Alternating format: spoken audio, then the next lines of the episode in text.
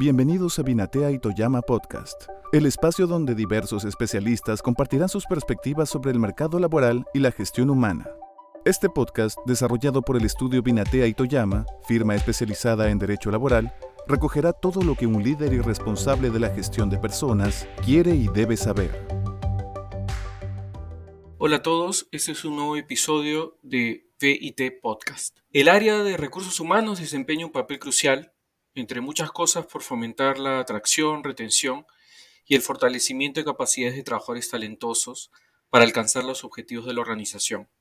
Sin embargo, mientras se crean planes y programas dirigidos a los trabajadores, se descuida el refuerzo del liderazgo entre los propios líderes, que también necesitan apoyo para ser más asertivos, mejores comunicadores, trabajar en equipo, ser inspiradores, entre otras cualidades. Y hoy, cada vez más la tecnología transforma la gestión, incluida la del área de recursos humanos, brindando soluciones que automatizan tareas repetitivas y transaccionales y nos permiten priorizar el trabajo de desarrollo de competencias como el liderazgo estratégico. En ese sentido, impulsar el liderazgo resulta clave para una transformación exitosa hacia organizaciones más ágiles e innovadoras. En este episodio conversaremos sobre cómo fortalecer la gestión de los líderes desde el área de recursos humanos. Soy Renato Mejía Madrid, socio del estudio Binatito Llama, y le doy la bienvenida a este nuevo episodio de BIT Podcast. Hoy nos acompaña Verónica Valderrama, presidenta de Perú y vicepresidenta de Recursos Humanos en la minera Goldfields, región Las Américas. Verónica también es vicepresidente de WIME, la Women Association of Mining Industry, miembro de Women CEO Perú y en 2021 recibió la condecoración de la Orden del Trabajo, distinción otorgada por el Ministerio de Trabajo y Promoción del Empleo. Bienvenida Verónica y muchas gracias por estar con nosotros. Gracias a ti Renato eh, por esta invitación, un placer estar contigo y con todos los oyentes de este podcast. Al contrario, el placer es nuestro. Eh, Verónica, te hemos invitado para iniciar una conversación a partir de, algunas preguntas a propósito de un tema que, nos interesa mucho, que es la construcción de liderazgo en nuestras organizaciones. Y precisamente en un mercado tan volátil y competitivo como el actual, las organizaciones se enfrentan la necesidad de desarrollar nuevos modelos de liderazgo, por ejemplo, aquellos que fomentan la agilidad y la innovación. Eh, y esto conlleva desafíos y que incluso pueden encontrarse en la resistencia de los propios líderes. Desde tu experiencia, ¿cuáles son los retos que consideras suelen enfrentar las áreas de recursos humanos para fortalecer la gestión del liderazgo y cómo se pueden superar? Bueno, gracias por la pregunta. De hecho, es un gran reto el tema de, trabajar con los líderes y el poder ir eh, acorde con los cambios que se van presentando en el mundo. Normalmente, y lo vemos todos los días, eh, hay nuevos retos, nuevas formas de hacer las cosas y lo que más buscamos y lo que las empresas necesitamos son líderes que puedan ser ejemplares, líderes que puedan estar cercanos a la gente. Y si hablamos en el caso de minería, la minería es un rubro en el que siempre el líder ha sido visto como muy lejano, en lo alto, como alguien superior, por decirlo así, y, era, y ha sido un liderazgo más bien de imposición, dictatorial, que no, no ha podido ir caminando con, al ritmo que, ha cambiado el mundo. Y realmente en los últimos tiempos, en los últimos años, hemos visto que de alguna manera hemos tenido que forzar ciertas eh, conductas y ciertas maneras de, liderar en el, sector, acercando a los líderes, haciéndoles dar cuenta que si tienen excelentes resultados, porque muchas veces el líder te dice, pero a mí me funciona bien, todos siguen lo que yo digo, trabajamos bien en equipo. Pero yo siempre he pensado que esa es una eh, mirada muy eh, parcializada. Porque exacto, tú puedes tener buenos resultados, pero si te pones a cuestionar cómo sería si yo hiciera las cosas distintas, si escuchara a mis, colaboradores, si trabajáramos co-creando cosas, probablemente esos resultados se multiplicarían. Y hoy está demostrado eso. Y veo que este reto que al principio teníamos, que era muy difícil de ponerte a conversar con los líderes que manejaban las operaciones mineras, hoy la apertura es otra, las ganas de, ser reconocidos, de ser respetados, no solamente por sus conocimientos, sino por su cercanía, por su trato, por la manera en cómo los ayudan a desarrollarse, es lo que está impactando muchísimo en la vida de las personas y en los resultados que tienen las organizaciones. Entonces es muy, muy poderoso este trabajo que se viene haciendo y claro, hay que dar también las herramientas a los líderes que han venido trabajando muchísimos años de una manera distinta y que hoy la exigencia es otra. Y a través del coaching, del mentoring, en reuniones también donde se tratan y se pongan sobre la mesa eh, temas que son a veces difíciles de, tocar, ¿no? Porque hay temas que dicen, no, mejor eso no lo hablo, mejor no lo digo, pero realmente cuando te das cuenta que tratas este tipo de temas y lo logras resolver en el grupo y en la mesa, pues eh, la confianza y, el compromiso es muchísimo mayor. Ahora que has mencionado la construcción de liderazgos en, minería, em, y si me permites la pregunta, uno de los grandes cambios que, uno ve en los últimos años en, minería es em, la aparición de liderazgos femeninos. De hecho, tú estás en una posición de liderazgo, una, de liderazgo en una empresa minera importante. ¿Cómo ves tú ese cambio, esa transformación en, el sector? Ha sido un cambio que ha costado mucho, que sigue costando. En realidad, el 6% de la población de mujeres que eh, eh, trabajan en minería, solamente un 6% de mujeres. En nuestro caso, en Goldfields, tenemos el 26%. Eh, pero no ha sido un camino fácil. Yo entré hace 13 años a trabajar a Goldfields y me encontré con una empresa donde no habían casi mujeres y menos en posiciones de liderazgo. Me tocó a mí ser la primera. Y siendo súper honesta, fueron dos o tres años muy, muy difíciles, donde primero yo no venía del sector, entonces ya tenía un, punto en contra o varios puntos en contra. Segundo, era mujer. Y tercero, vine a ocupar una posición de liderazgo. Entonces era como, ¿qué viene ella a decirnos o enseñarnos si no sabe nada? Y recibí mucho rechazo, muchos momentos difíciles, pero la verdad es que poco a poco me fui volviendo y fui tratando de hacerlos aliados de lo que yo necesitaba, aceptando con humildad, efectivamente, no vengo del sector, no sé nada de minería, porque es cierto, no sabía nada cuando llegué a trabajar a Golfis. No sé nada de minería, no sé nada del sector, eh, no entiendo bien el negocio, pero justamente mi aporte va a ser el tema de gestión de las personas. Entonces les propongo que ustedes me enseñen de minería y yo les enseño eh, lo que puedo hacer, lo que pueden lograr ustedes con sus equipos. Y fue así, ¿no? Poco a poco ganarnos la confianza y luego empezar a trabajar. Oye, ¿confías en mí? Sí, ahora vamos a darle oportunidad a más mujeres. Las mujeres van a contribuir de una manera distinta, porque definitivamente la mujer no llega a reemplazar al hombre nunca porque justamente esas diferencias que, tenemos nos hacen que nos complementemos y que los resultados que podamos dar sean mucho mejores que los que dan solo mujeres o los que dan solo hombres.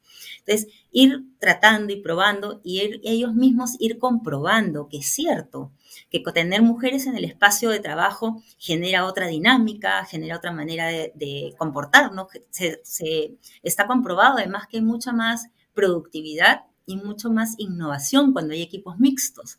Y cuando lo llegas a probar es que la gente dice, oye, sí, es verdad, esto funciona. Es reconocer en parte que, en la diversidad se pueden generar relaciones de ganar-ganar también, ¿no? Que uno termina aprendiendo en la medida que el equipo es más diverso. Exacto, Renato. Y, no solamente con temas de mujeres, ¿no? Porque a veces eh, cuando uno habla de, inclusión es bastante más amplio y a veces pensamos que solamente es mujeres, pero de, qué ciudad vienes, en qué universidad eh, estudiaste, eh, a qué se dedican tus padres, en qué zona de, Lima vives, si es que es Lima o de dónde. O sea, muchos prejuicios y muchas cosas que poco a poco los estamos logrando eh, eliminar de la mirada que tienen los líderes, ¿no? Es un trabajo importante para, para salir adelante como industria, como país, como sociedad.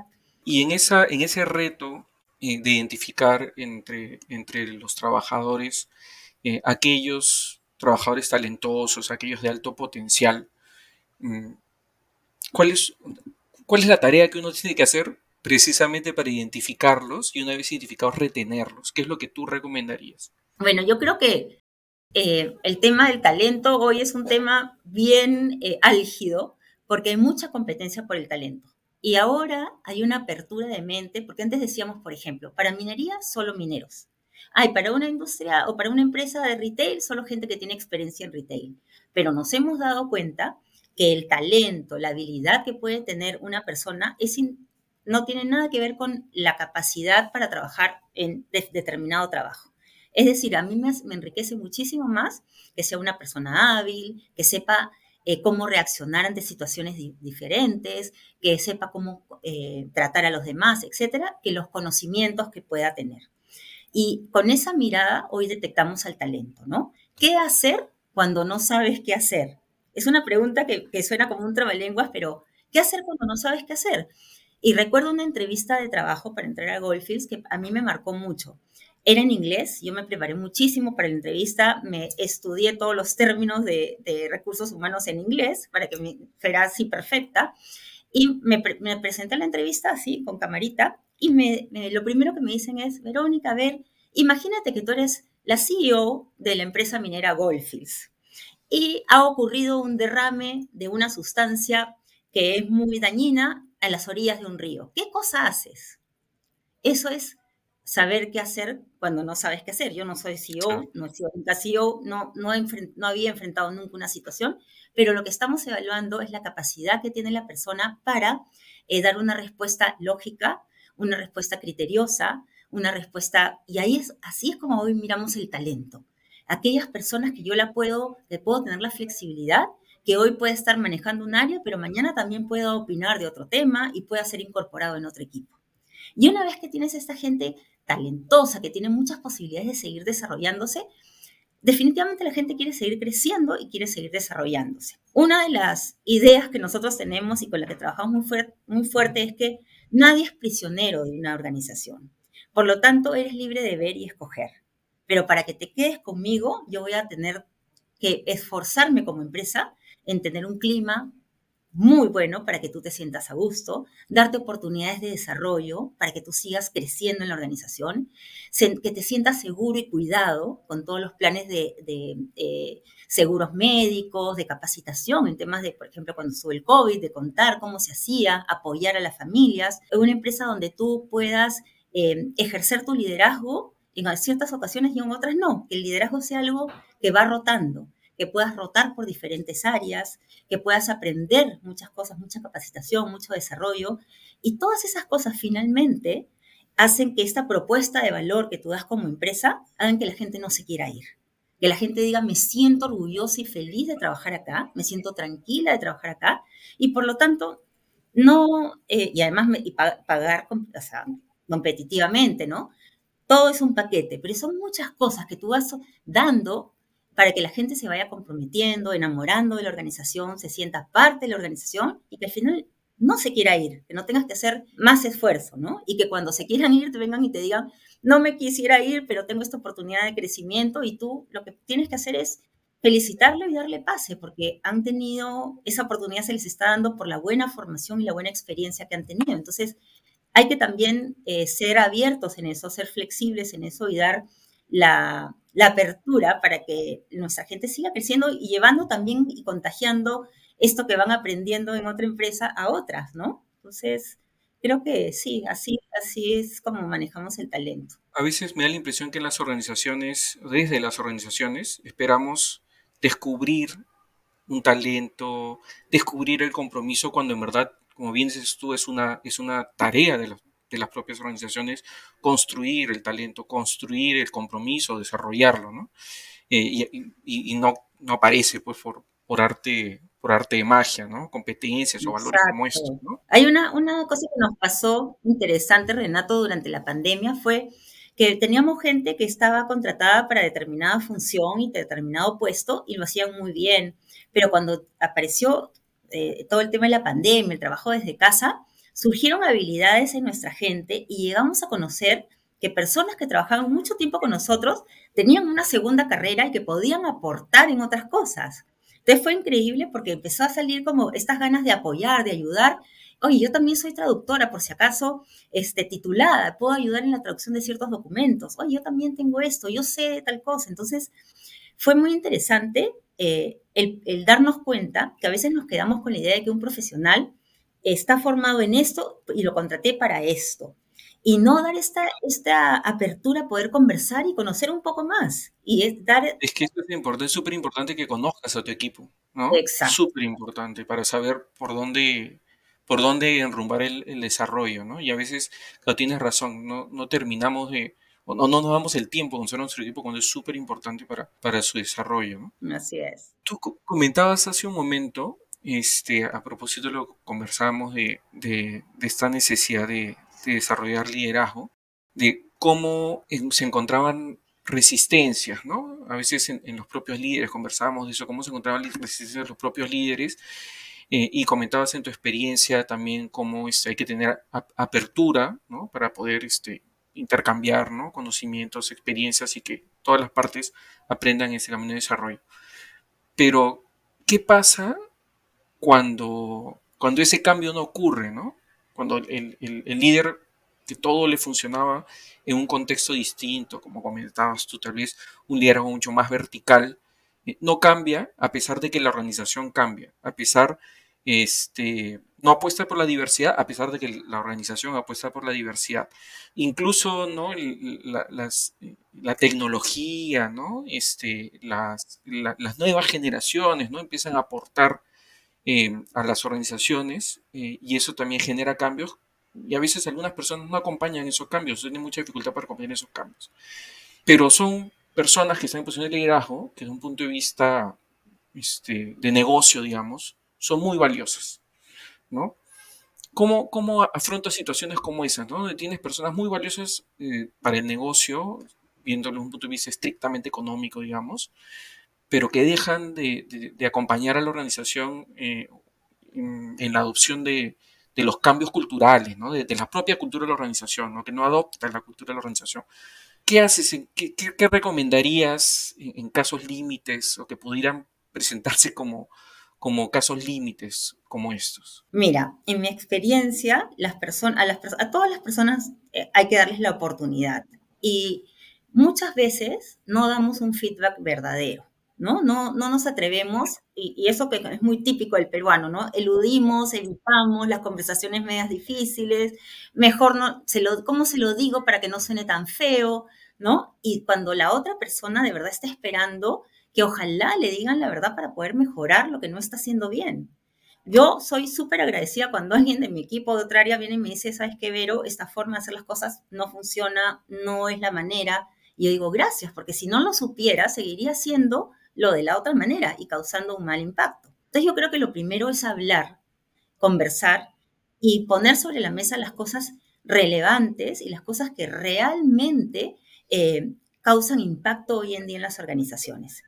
Muchas veces, me pasa a mí en minería, hay muchos ingenieros. El ingeniero necesita ver la razón de dónde salió, cómo es así, muéstrame en números que esto realmente funciona.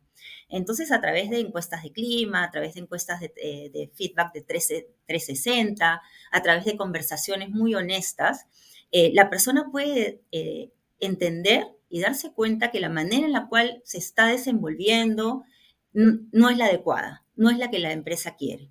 Y darle la oportunidad que reaccione y reflexione y apoyarlo. Muchas veces les ponemos un coach para que los guíe, los oriente, o un mentor para que les diga, no, en esta situación has debido reaccionar de esta otra manera, etc. Pero sí me ha pasado, cuando eh, mi primera experiencia, cuando recién entré a Goldfields, em, de encontrar gente que de ninguna manera, no quiero esta cultura cercana, eso no va conmigo, em, no me gusta la forma esa de recursos humanos, o esas cosas que implementan los de recursos humanos eh, son tonterías con esas palabras, ¿no? Son, es una pérdida de tiempo porque nosotros tenemos que estar enfocados en producción y en el dinero. Producción y dinero. Y hoy somos extraordinarios en eso, entonces no entendemos por qué un cambio cultural es necesario.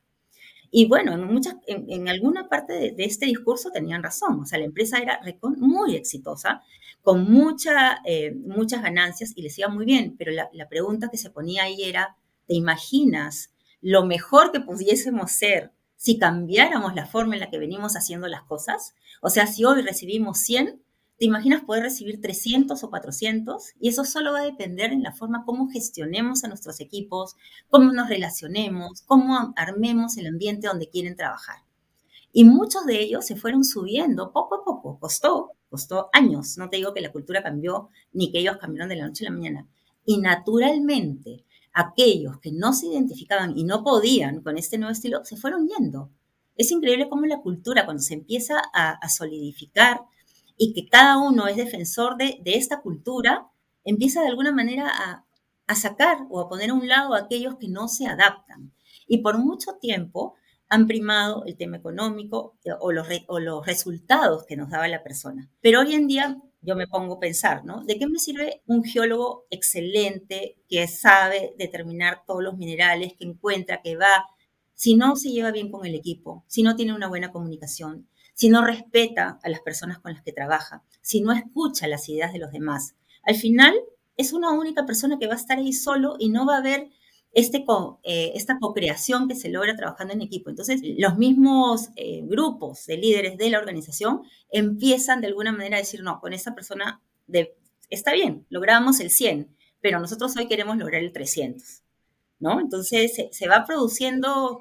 Eh, se va produciendo un fenómeno bien particular que es como que el mismo grupo rechaza a esta persona y la, y la persona termina por irse, ¿no? Y hay unos casos extremos, tienes que invitarla a que se vaya porque definitivamente destruye lo que tú estás tratando de construir con mucho esfuerzo. Entonces, a veces hay que poner en la balanza y decir, bueno, ok, sí, me brinda eh, seguridad, tranquilidad que, esté aquí porque domina los temas, pero ¿qué tanto está destruyendo la cultura? ¿Cuánta gente se ha ido por el trato que tiene? ¿Y cuánto nos cuesta recibir a gente nueva, preparar a gente nueva, formar a gente nueva?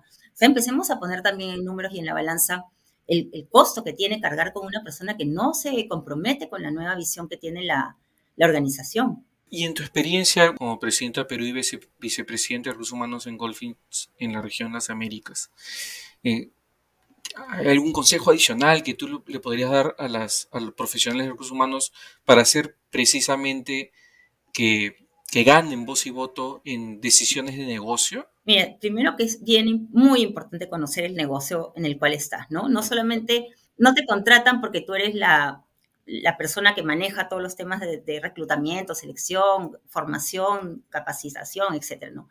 Te contratan porque realmente quieren que aportes al negocio. Y la única manera de aportar al negocio es entender el negocio. Y si bien es cierto, probablemente desde recursos humanos no vas a tener la decisión en alguna, en alguna acción o en alguna política que vaya a tomar la, empresa como financiera o alguna inversión, etcétera, pero siempre que se necesita esta conexión con, con, las personas. Al final las personas tenemos que comprar lo nuevo que quiere implementar eh, eh, la empresa. Las personas tenemos que identificarnos y comprometernos con eso. Es muy importante tener la capacidad de escuchar a todo nivel. O sea, yo cuando hablo de, si me piden así un consejo, yo siempre digo, no escuches solo a los que están a tu nivel ni a los que están arriba, porque realmente los que mueven a la organización, los que fomentan y hacen que las cosas sucedan, son las personas que están en el día a día en la operación, en la operación minera. Yo he trabajado también en línea aérea, en la operación eh, en el aeropuerto, los que, los que están en mantenimiento, los que están... Y a veces a, a ellos no les dedicamos el tiempo para entender y para escuchar lo que realmente necesitan. Y una vez que tú entras en este contacto con ellos, escuchas, la gente, esto va subiendo y tus, tus decisiones van teniendo muchísimo más impacto. Entonces yo creo que para ser un líder de recursos humanos que te escuchen, tienes que conocer a la gente en todos los niveles, saber qué necesitan y dar eso que necesitan. Y sobre todo ser muy auténtico, muy auténtico en, las cosas. Yo siempre digo, para que un gerente general sea exitoso, recursos humanos, el gerente de recursos humanos tiene que estar al lado diciéndole lo bueno, lo, bonito, lo feo, lo peligroso, que seguramente ninguna otra área te la va a decir, porque las otras áreas están enfocadas en lo que tienen que ver la parte legal, estos son los riesgos, la parte financiera, esto, es lo que sí se puede invertir, esto no. Pero recursos humanos tienen que velar por el bienestar de la alta gerencia y poder decir con transparencia, por este camino, señores o señoras, no vamos a lograr nada, estamos causando una mala impresión o no estamos actuando en consecuencia con el discurso que estamos diciendo. Y en la medida en que tú vas siendo este socio estratégico que dice las cosas, que apoya, que soporta y que conoce el negocio, te vuelves, no voy a decir indispensable porque ninguno de nosotros somos indispensables, pero el apoyo de recursos humanos se vuelve vital para que la empresa funcione y para que la alta dirección pueda lograr sus objetivos. Hay una receta que para mí es la receta, la, la, magia, que no es tan magia porque cuando uno la, pone eh, sobre la mesa y le dice, está ahí, que es hacer las cosas desde el corazón. O sea, con sentimiento, como si tú fueras el que está al otro lado. Cuando uno va a tomar una decisión de despedir a alguien, de contratar, de castigar, de felicitar, de lo que sea, ponte tú en el otro lugar. ¿Cómo te gustaría que te lo dijeran? ¿Cómo te gustaría que te den una buena noticia? ¿Cómo te gustaría que te dijeran que ya no hay oportunidades de crecimiento en la organización. Y yo creo que con honestidad, con respeto y con algo de cariño, ¿no? Porque uno tiene con cariño. con empatía. La gente se va y de verdad, aunque no lo crean, la gente se va hasta agradecida. Dicen, oye, ¿sabes qué? Gracias por decirme esto, gracias por hablarme con claridad y transparencia, me voy con la mejor este, energía y, el mejor recuerdo de, de, la empresa. Y eso es lo que al final debemos de buscar, conectar con las personas también desde el corazón, desde el sentimiento. No solamente ejecutar reglas, eh, porque mira, la política dice esto y si no, acá se acaba el tema. No, o sea, somos personas. ¿Cómo nos debemos de tratar? Y poner eso también sobre la mesa y ayudar a que los otros ejecutivos no se olviden de ese elemento que es el corazón. Súper consejo, súper consejo, mil gracias. Mira, para finalizar, déjame, déjame probar, vamos a probar eh, una dinámica para saber cuáles son tus primeros pensamientos a partir de, tres palabritas. Ya. Eh, si te digo gestión, ¿en qué piensas? En resultados. Talento. Corazón. Y transformación. Dar lo mejor de ti. Podemos transformar todo, Renato. Todo se puede transformar con cariño, con pasión, con valores. Valores que nos hacen tanta falta en nuestro país y en tanto lugar, ¿no? Donde volteemos. El mundo entero está de cabeza. Y que es necesario construir desde la propia organización, ¿no? Y transmitir. Sí. Y, vernos también como personas, ¿no? Yo soy la ejecutiva de Golfis y de Perú, pero también soy Verónica Valderrama, la mamá de, André y de Joaquín, que tengo iguales de sufrimientos y dificultades que el resto. Y cuando te empiezas a dar cuenta de eso, mira, realmente eh, las conexiones que se pueden conseguir y los resultados son maravillosos. Es que no deja de ser este riesgoso o atrevido, ¿no? Entonces uno tiene que dar ese paso para, para como dices tú, ser más humano en la relación con, con su equipo, ¿no? Y te voy a robar una última pregunta. Ya. ¿Tienes algún libro, este, película, canción que consideres que sea inspiradora si hablamos de liderazgo, que, que recomiendes o que pudieras recomendarnos? Sí, mira, a mí me gusta mucho el tema de inteligencia emocional porque siento que es lo que diferencia hoy a, las personas, ¿no? De, las personas que tienen inteligencia emocional pueden conectar de una manera distinta con otros y pueden mirarse a sí mismos hacia adentro y reconocer qué estoy haciendo mal, qué cosas puedo mejorar y en qué estoy bien. Y en ese sentido, eh, todo lo que tiene que ver con Goleman, yo lo sigo eh, en las redes, en LinkedIn, porque siempre tiene mucho que decir de esta, de esta conexión tan importante de, las personas. Y tiene eh, podcasts también buenísimos que me realmente te llaman a la reflexión sobre la importancia que tiene toda la parte más soft, si se quiere decir, que, eh, que tenemos y el impacto que podemos lograr con eso. Entonces, eso me, a mí me apasiona mucho hablar y escuchar de eso. Y aunque no lo creas, también el seguir a personas en LinkedIn que tienen eh, a mí me ha servido mucho que publican cosas interesantes, ¿no? Que, para ti son como líderes que realmente están haciendo una gestión increíble. Y tú dices, wow, ¿cómo me gustaría este, acercarme a esa persona? Y te digo, hablo desde eh, peruanos, hay muchos peruanos y peruanas increíbles que realmente tienen una capacidad de poder conectar y enseñar a través de las redes. Y también, por ejemplo, sigo mucho el Foro Económico Mundial, lo sigo en, y ese es un consejo que se lo doy a todo el mundo en Instagram. En Instagram, en un minuto y medio, te pasan un video que te actualizan de lo que está pasando en el mundo, ¿no? Y muchas veces uno dice, oye, me tengo que ir a leer tal cosa. No, o sea, si no tienes mucho tiempo, para mí es una manera mágica de entrar en contacto de lo que está pasando en el mundo entero en temas de innovación, de tecnología, incluso temas de la guerra, incluso temas de, sostenibilidad, de lo que sea. Siempre hay algo bueno y nuevo ahí de lo cual aprender. Y eso y es, mucho, también te da mucha inspiración el ver las cosas que están sucediendo en otros lugares y que también podrías hacerlas donde tú estás. Muchas gracias, Verónica, por las recomendaciones.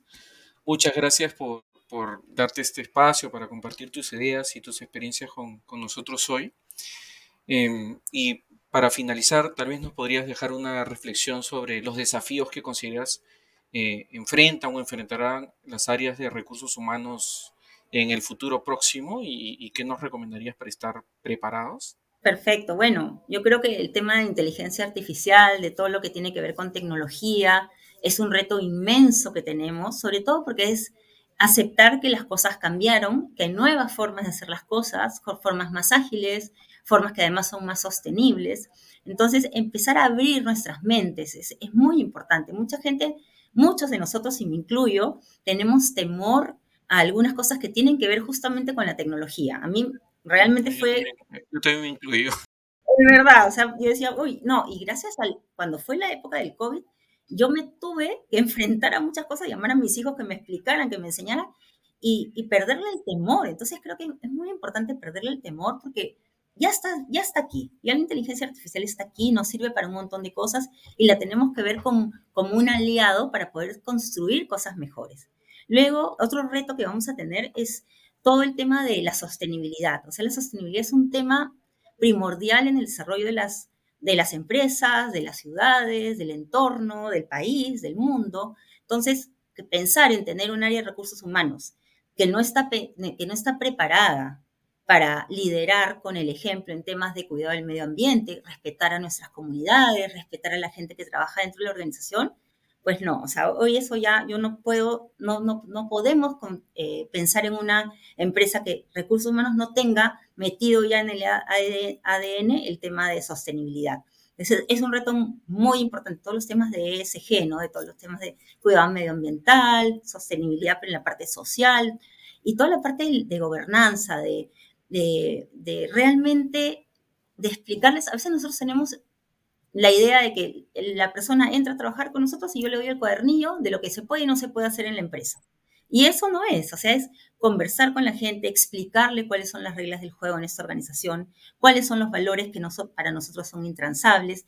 Y esa tarea de recursos humanos tenemos que empezarla a realizar de una forma más cercana, no dando un librito, no diciendo, fírmame el papel que ya leíste, tu código de conducta, sino realmente hacerles ver por qué es importante tener valores, por qué las empresas y el mundo necesita que de, colaboradores que estén comprometidos y que sean leales, que trabajen con una buena actitud, etcétera. ¿no? Entonces, es un reto que también eh, llega y, y, que nos golpea, ¿no? Porque nos dice, oye, está bien, viene la inteligencia artificial, vienen las máquinas, viene eso, pero no puedes perder la conexión con la gente.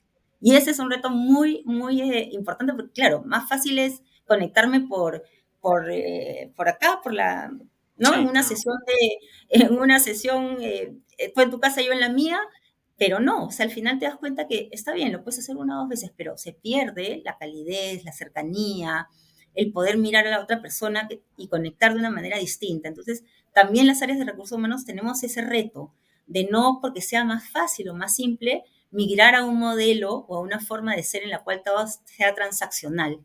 Tenemos que mantener el espíritu de las organizaciones y ser ese corazón que sigue eh, latiendo eh, a pesar de los cambios que puedan surgir en el mundo entero, ¿no?